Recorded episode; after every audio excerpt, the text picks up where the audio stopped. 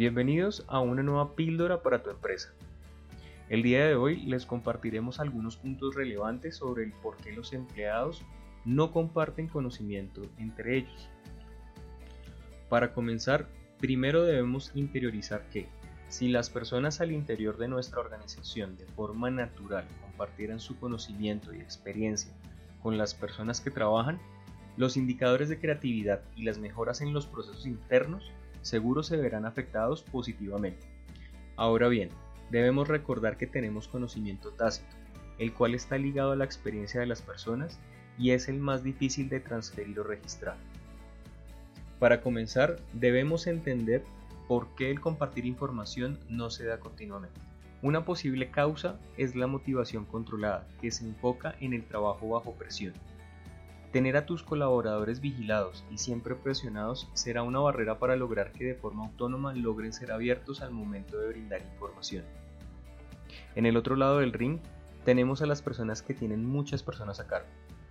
Aunque pueden ser personas visibles y con reconocimiento, esta posición los puede presionar implícitamente, ya que pueden dar información con una frecuencia alta, lo cual también puede resultar negativo para el objetivo de nuestra píldora. Ahora, no todo es malo. Podemos identificar de forma positiva la motivación autónoma. Esta busca darles a las personas tareas que les guste o que sean significativas.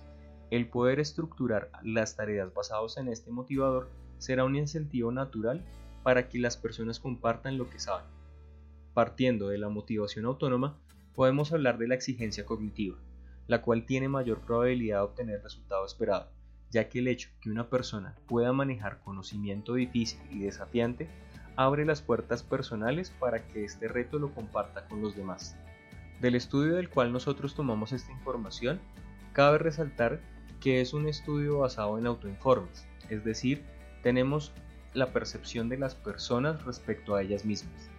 La misma investigación sugiere que podamos diseñar un esquema de trabajo en el cual nosotros también podamos discutir sobre la percepción de los demás para ver qué otras ramas o qué otras opciones podemos usar para potencializar el compartir conocimiento.